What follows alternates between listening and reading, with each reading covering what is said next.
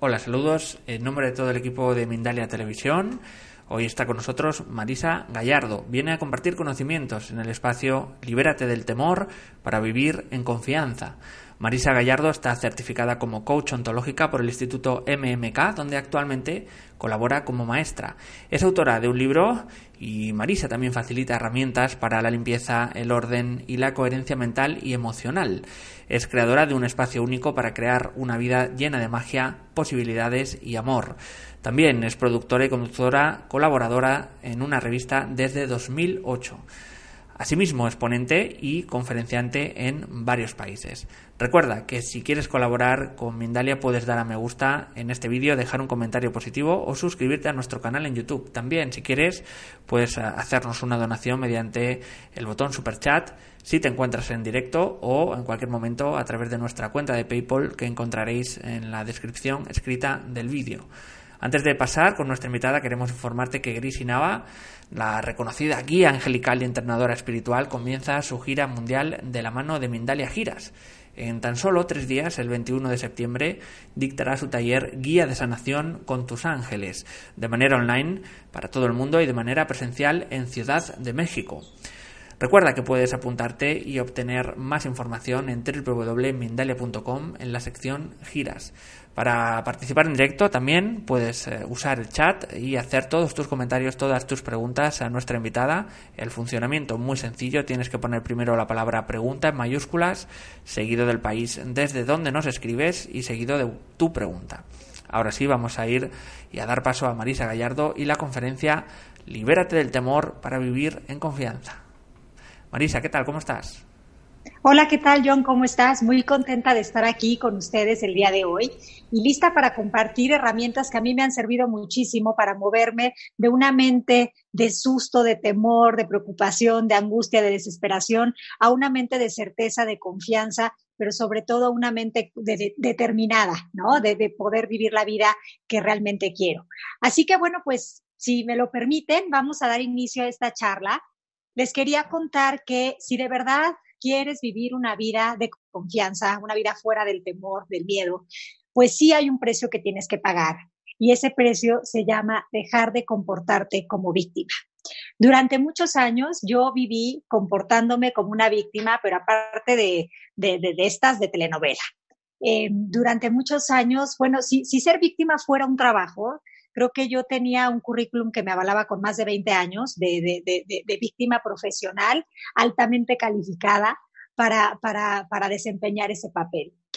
La situación es que yo en ese momento pensaba que la vida me atacaba constantemente, que las circunstancias me atacaban, que la gente me atacaba, vivía en constante queja, en constante eh, conversación de culpabilidad, pero sobre todo de mucho miedo y mucho miedo de ser yo. Entonces, pues si estás dispuesto a, salirte de ese, lugar, sí necesitas darte cuenta de si tienes mente de víctima. Entonces, ¿cuáles serían como esas cosas que te avisan que tienes una mente de víctima? Hay seis, hay seis, perdón, hay seis cosas puntuales que te dejan saber si tú estás en una mentalidad de víctima. La primera es que te preguntas todo el tiempo por qué. Porque yo, porque a mí, por qué, por qué, por qué, por qué, por qué. El por qué es una cuestión que, lejos de ayudar, nos lleva a generar historias, cuentos, conversaciones que no son ciertas, pero que nos hacen pensar y sentir de determinada manera. Y esa forma de sentir nos condiciona, nos limita.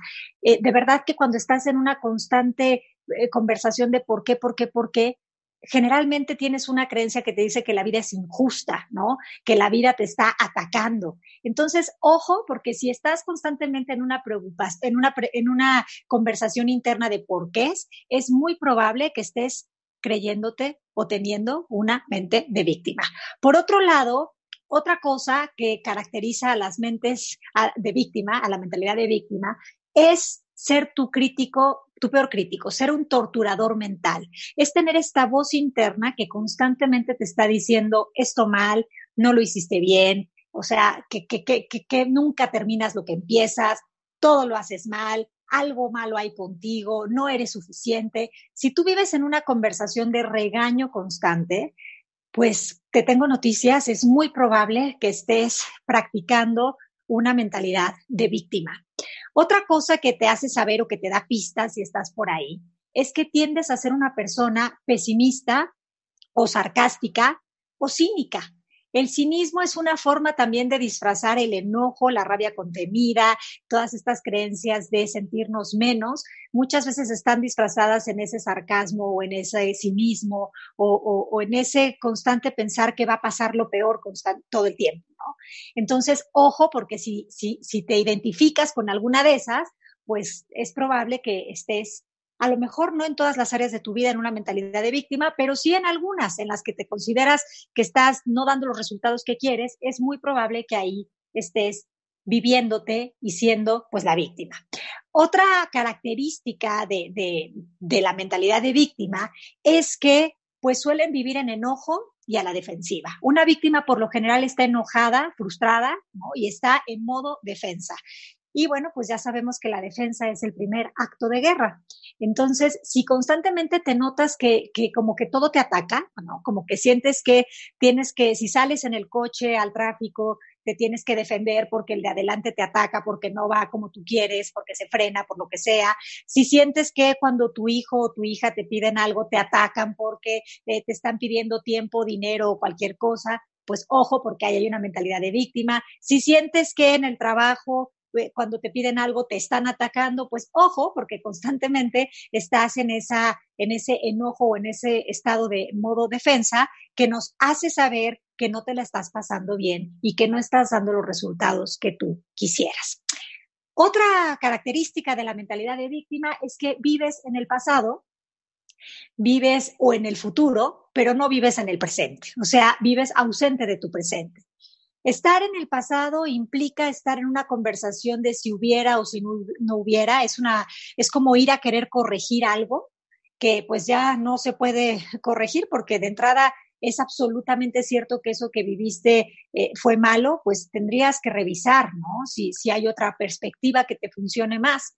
Por otro lado, ir al futuro tiene que ver con estar en ansiedad, es esta conversación de y si pasa esto, y si pasa lo otro. Es como una necesidad de ir al futuro a protegerte porque te sientes tan víctima, te sientes este corcho en medio de la tempestad que va y viene, que, que tienes mucho miedo a, a, que llegue ese futuro y que llegue como para, una vez más, atacarte.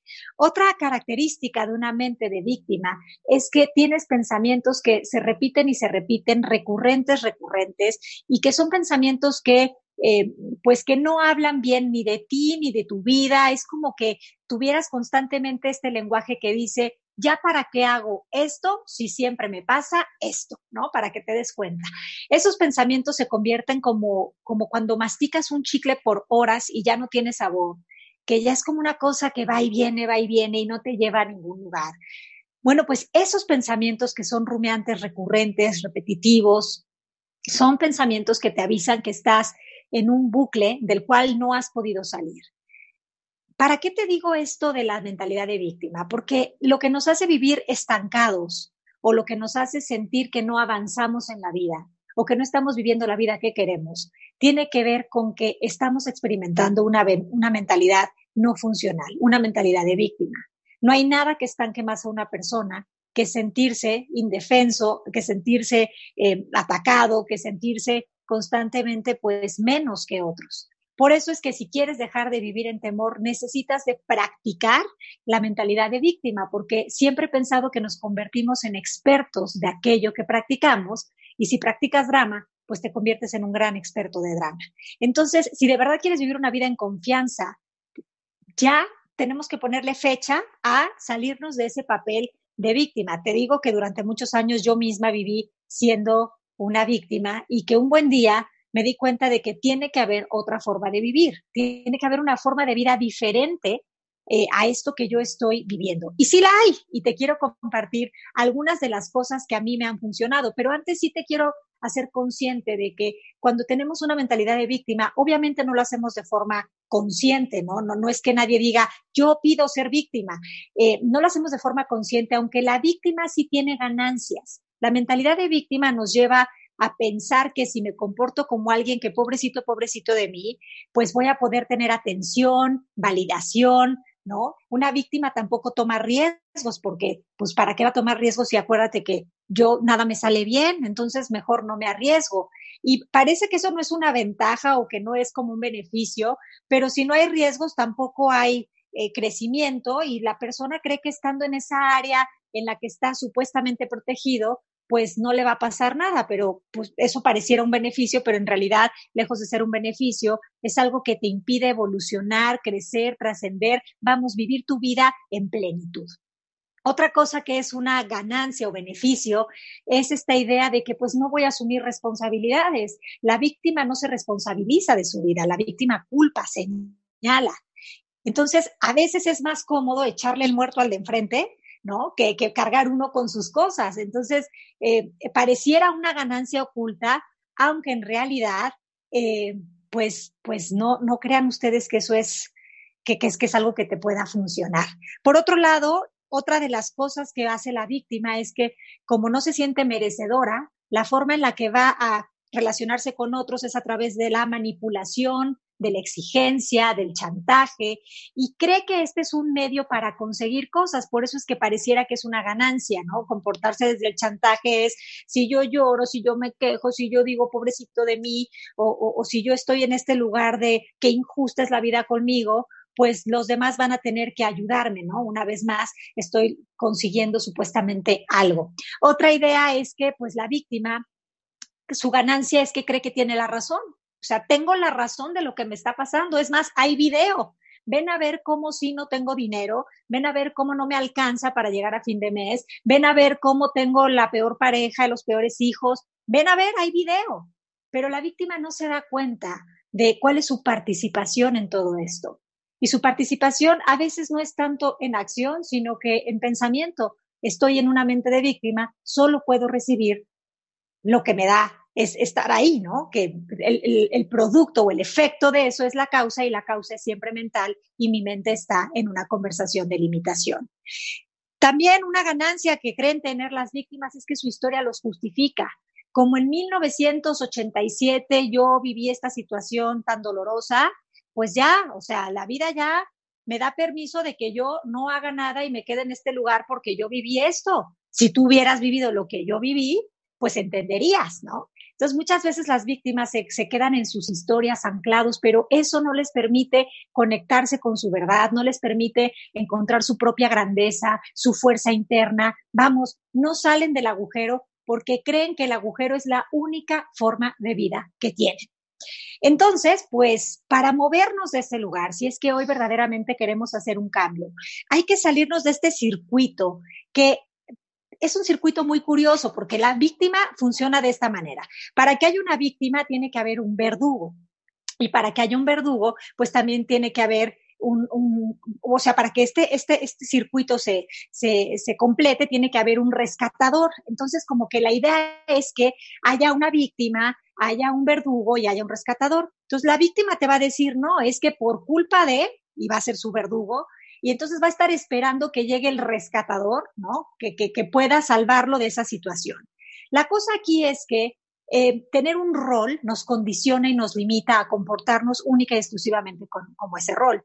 Nos tenemos que dar cuenta que para ser víctima de algo se necesita tu voluntad, tu creencia, tu pensamiento y tu sentimiento, además de tu lenguaje. Por ejemplo, si alguien viene y me, eh, vamos a usar lenguaje de víctima, me quita mi bolsa, ¿no? Me quita algo mío, ¿no? Me quita mi bolsa. Entonces yo puedo decir, es que me hicieron algo, es que hay video, mira cómo esta persona llega y me quita mi bolsa.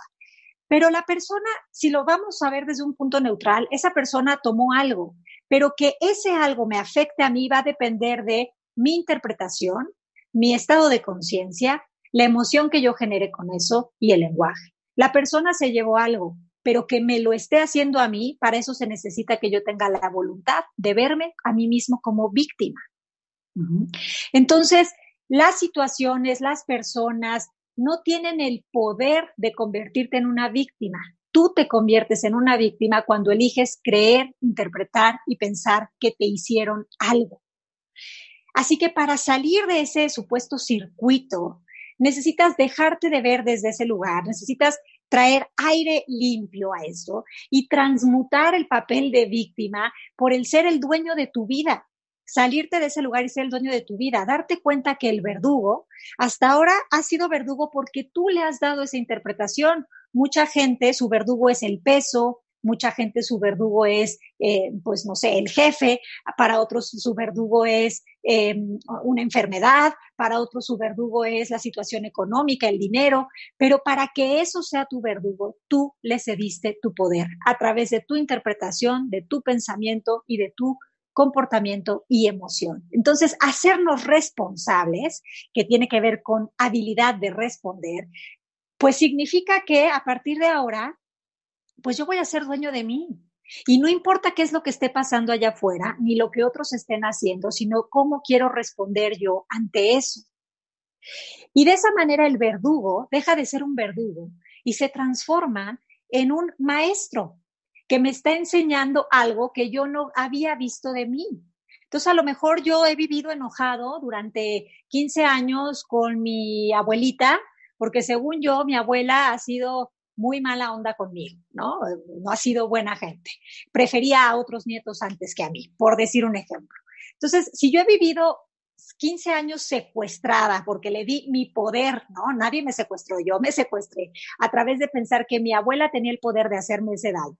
Si hoy en día me doy cuenta de que mi abuela ha sido mi maestra para liberarme de un trance de, de pensamientos poco amorosos y funcionales que tenían más que ver conmigo que con lo que haya hecho mi abuela, por poner un ejemplo, pues entonces ahí esa persona se convierte en el maestro que me hace visible lo invisible, que me hace consciente lo inconsciente. Por otro lado, el rescatador ya no tiene que ser un papel que aparezca en mi vida, porque yo soy el que se rescata a sí mismo. Si acaso puedo tener pues un guía o alguien que me inspire, pero no es algo que yo propiamente necesite, sino que es algo que va que, va a sumar a mi vida. Pero entonces ya no estoy esperando a que llegue el príncipe azul, como en el cuento de la Cenicienta, a rescatarme de esta madrastra y estas hermanastras horrorosas y patéticas que me tienen aquí a sol y a sombra trabajando todo el día. O sea, ya no necesito que algo del exterior venga porque yo me hago responsable de mí. No importa cuál sea tu comportamiento, tú no me puedes convertir en una víctima, porque para ello se necesita que yo lo piense y lo decida. Sé que repito mucho esto, pero a veces eh, es necesario porque llevamos mucho tiempo creyéndonos eh, pues cosas que no son absolutamente ciertas. Y la libertad está a un pensamiento, está en la presencia, está en la conciencia, está a un pensamiento. Y te cuesta el mismo trabajo pensar lo peor de lo peor que pensar que todo lo que viene conviene y está sucediendo para tu despertar y tu bienestar. Entonces, ¿qué técnicas nos pueden servir? Número uno, reconoce que tú no eres una historia de drama formada por pensamientos de miedo. Seguramente en el pasado has vivido muchas experiencias o vivencias que tengas etiquetadas como algo triste, doloroso. Eh, puedo entenderlo. Sin embargo, hoy en día necesitas revisar si esa es la única forma que tienes de interpretar, de leer o de etiquetar esos asuntos que viviste porque es tu palabra la que está creando y la que está haciendo que eso se convierta en lo que tú crees. Si tú a una situación del pasado la calificas de eh, algo horrible o terrible, pues así va a ser, porque ese poder tienes. Entonces, ¿qué, ¿qué pasaría si hoy fueras a revisar el pasado y te dieras cuenta de que si el poder lo tienes tú, en serio, de verdad, lo que vas a concluir de tus vivencias es algo que sea terrible para ti? ¿De verdad te harías eso? ¿De verdad te harías eso si hoy sabes que todo lo que está sucediendo no está en tu contra, sino que está para ti? No lo creo. Por otro lado, pues una vez que uno reconoce que uno no es esta, esta historia de, de drama, ¿no? Eh, pues uno tiene que darse cuenta de que hay ciertos pensamientos o historias que aparecen constantemente en nuestra mente. Y a eso nosotros le tenemos que poner un título de película. Por ejemplo, durante muchos años yo me conté la historia de pobrecita de mí porque pues yo no soy buena para las matemáticas, yo no sirvo para nada, es más, todo lo hago mal. Este, en la escuela, o sea, solo recibo calificaciones de todo mal con Marisa, o sea, pero sucio su trabajo, pero no lo entregó a tiempo, pero además no es lo que queríamos, pero esta parte siempre está cantando, bailando y brincando, o sea, todo mal con Marisa. Yo desarrollé ahí una creencia de soy una persona este, mal hecha, soy insuficiente, soy tonta, ¿no? Y con eso crecí durante muchos años. Luego tuve que desarrollar una creencia de supervivencia para poder contrarrestar el dolor que eso me generaba y me convertí en alguien perfeccionista, pero era cansadísimo. Todo el tiempo era revisar 20.500 veces que lo que estaba haciendo estaba bien para ver si entonces ahora sí. Y era constantemente una conversación de todo lo haces mal, lo podrías hacer mejor. Eso ya es de supervíctima. Es, les estoy poniendo un ejemplo así como de los más suavecitos, ¿eh? para que se den una idea. Total que un buen día me di cuenta de que ya, o sea, parecía disco rayado. Entonces, ponle un título de película a ese pensamiento. Y me di cuenta que era mi pensamiento de atrapada y sin salida de la idea de que eres sucia y mal hecha. Así, esa era la película. De manera que cada que venían esos pensamientos que eran similares, yo ya los veía con ese título de película. Y yo decidía si me quería meter al cine o no. Si te metes al cine, te apoderas del pensamiento, del, del, personaje. Por lo menos yo cuando voy al cine, si voy a ver Terminator, yo soy Terminator. Si voy a ver Titanic, yo soy Rose. O sea, me apodero del, del, personaje. Igual aquí, una vez que tú le pones título a tu película, tú ya sabes que cada que ves esa película, de que eres mal, bueno, por ejemplo yo, que eres mal hecha, que no haces bien las cosas, sufres, te pones triste, padeces, es más, te sientes que nunca vas a lograr hacer nada en la vida. tú ya sabes que si entras al cine, eso es lo que vas a sentir. Pero es tu decisión entrar al cine o no. Entonces, cuando yo ya tengo el título de mi película, ah, Atrapada y sin salida, parte 2, la que nunca hace nada bien, me salgo del cine y ya no me puedo identificar con eso porque ya me caché. Esa es la conversación que yo uso para convertirme en víctima. Bueno, que usaba, ¿no? En su caso, ¿cuál usan ustedes? Piensen, primero, ¿quién es su verdugo? ¿Es una persona? ¿Es el dinero? ¿Es el peso? ¿Es qué? ¿Es su trabajo? ¿Es su jefe? ¿Es su pareja? ¿Es su hijo? ¿Es su hija? ¿Es su vecino? ¿Es su suegra? ¿Es su suegro? ¿Es quién? ¿Quién es su verdugo? Porque en realidad ese no es su verdugo. Ese es el que les avisa, es el mensajero o el maestro, si quieren, que les está avisando, ojo, estás entregando tu poder en bandeja con carpeta y con florero lleno de flores a alguien que no le corresponde. ¿A qué hora te piensas hacer responsable de ti? ¿Qué quieres pensar, creer, sentir y decir de las situaciones de tu vida y de las personas de tu vida? Entonces, pues, esa es una de las técnicas que a mí me ayudó a liberarme de toda esta cuestión. Em, entonces, acuérdense de algo, cuando surge un patrón de pensamiento inútil, la emoción también viene, porque primero pensamos y luego sentimos. Y hay veces que como ya lo hemos estado viviendo de forma recurrente, ya ni siquiera necesitamos el pensamiento, ya cada X tiempo ese cóctel emocional nos visita haciéndonos saber yuju, yuju, aquí está la información que te hace sentir que no eres suficiente, que hay algo malo contigo, que eres mal hecha, que tú las traes, ¿no? O sea, por decir algo. Entonces, pues una vez que nombras esa historia, ya te desidentificas de ella y te das cuenta que es un cuento que te cuentas. Y si te vas a contar cuentos, pues cuéntate cuentos con final feliz, ¿no? Básicamente eso. Por otro lado, ya es necesario también que nos demos cuenta de que el quitacochambre mental, o sea, lo que verdaderamente nos va a, liberar es perdonar si es que hay cosas que no tenemos que perdonar. Y creo que esto lo han escuchado en todas las conferencias en las que se hayan eh, a lo mejor inscrito que hablen del bienestar y de la y de la salud, pero el perdón ya es una cosa que necesitamos de verdad hacer. Es algo que ya es con carácter de urgencia, aunque la urgencia sea algo que, que, que, ni siquiera a nivel espiritual existe como tal. Pero necesitamos ya revisar todas esas vivencias que tenemos etiquetadas, como les decía anteriormente, en tragedia, para que nos demos cuenta de que qué tenemos que ver de esa situación que no habíamos visto, cuáles son los recursos, qué herramientas nos dio.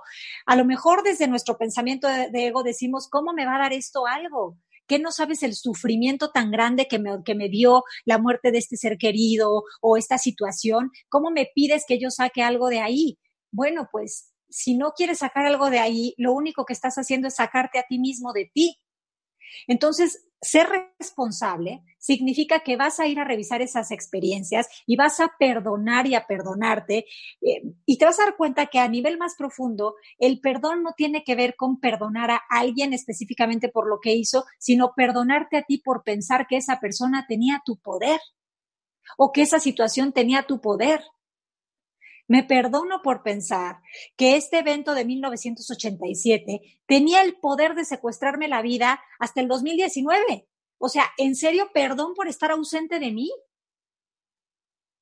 ¿Sí me explico con esto? Entonces, la idea aquí es que nos hagamos responsables y, vayamos a visitar esas, ese pasado y saquemos los recursos, las herramientas, saquemos las cosas que sí nos dio. Quizás no nos hemos dado cuenta de que eso nos aportó algo. Pensamos que solo nos aportó sufrimiento, pero quedarte con esa interpretación es la más básica y la más poco funcional que puedes elegir para vivir una vida de bienestar.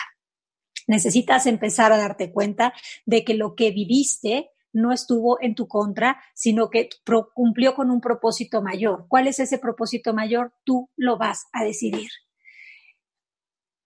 La libertad está a un pensamiento, como te decía anteriormente.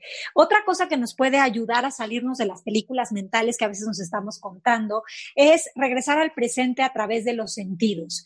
A ver, si en este momento entra la película de eh, te vas a quedar pobre, no vas a tener dinero, vas a vivir abajo de un puente, imagínense que es una película que me visita día sí, día también. En ese momento yo puedo elegir irme por el tobogán de la amargura, ¿no? Y creerme que ese es mi destino.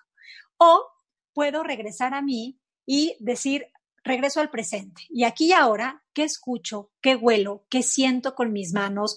Que todos tus sentidos te conecten en el aquí y en el ahora. Y vas a ver cómo en ese momento le pones punto final a tu historia de terror que estaba sucediendo aquí. ¿Por qué? Porque estás practicando hábitos diferentes, estás comportándote diferente. Entonces estás haciendo un ejercicio de de ponerte en presencia y si estás en presencia, en la presencia es donde se despierta la conciencia.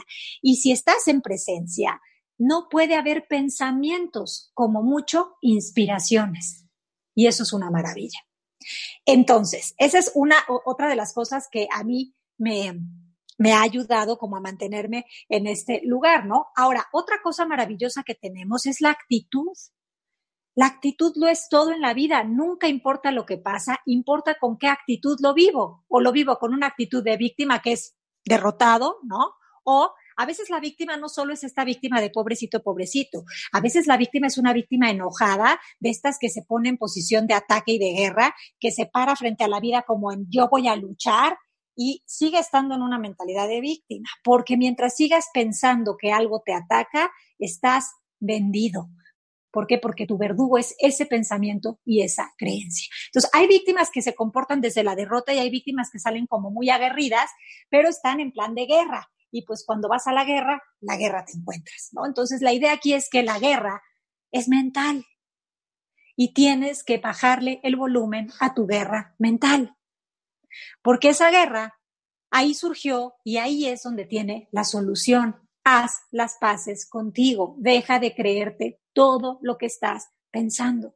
Usa el poder de tu actitud. Una actitud de temor te lleva a generar hábitos de miedo.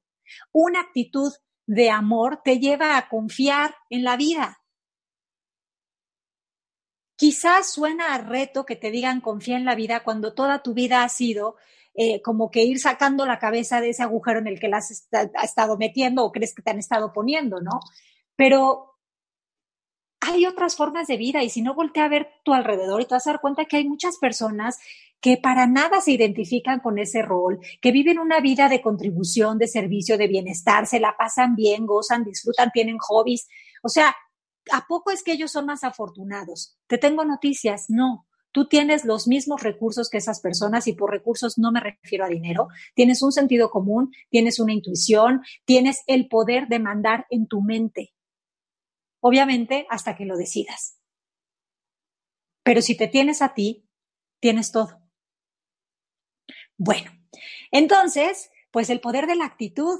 ¿Qué actitud quieres tú? Eh, ¿Con qué actitud quieres vivir? Espérenme porque escucho algo de ruido, no sé si es que me van a hablar o, o qué está pasando, pero bueno, Continúo, ¿verdad? Creo que sí. Ah, buenísimo, buenísimo. Bueno, entonces, eh, los pensamientos, los pensamientos no se controlan, los pensamientos se cuestionan. Si tú quieres controlar tus pensamientos, estarás jugando un juego que es el cuento de la haba que nunca se acaba. Los pensamientos, de verdad, la única forma que, tú puedes eh, pues, eh, hacer uso útil de tus pensamientos es cuestionarlos. Por ejemplo, si piensas no sirvo para nada, ponle un signo de interrogación a ese pensamiento no sirvo para nada, en serio, en serio, en serio, no sirvo para nada, porque para quejarme hasta ahora he servido bastante, porque para culpar me doy cuenta que sí he servido. Entonces, no es absolutamente cierto que no sirvo para nada, pero la cosa aquí es, eh, de verdad no sirvo para nada porque estoy segura que haces algo que te funcione y que te genere bienestar. Entonces el pensamiento cuando le pones un signo de interrogación se desvanece, deja de ser un monstruo para ser una invitación al autoconocimiento y a la liberación. Entonces, ponle a tus pensamientos signo de interrogación. No los trates de controlar porque controlarlos habla de creer en el miedo que ellos están supuestamente generándote. Pero para que algo te genere miedo, una vez más se necesita tu voluntad con un pensamiento o con una creencia. Entonces, date cuenta ya de una vez por todas que si tú cuestionas tus pensamientos, te liberas de ellos. Ningún pensamiento negativo es verdadero. Y eso, pues, a lo mejor dices, ¿cómo? ¿No? Si te fijas, tus pensamientos negativos o están en tiempo futuro, tiempo que no existe y que cuando llegue será presente, o están en tiempo pasado, tiempo que ya pasó. Ya solo por eso, tus pensamientos no son ciertos, son miedos psicológicos. Entonces, usa el poder de tu actitud y usa el perdón como un depurador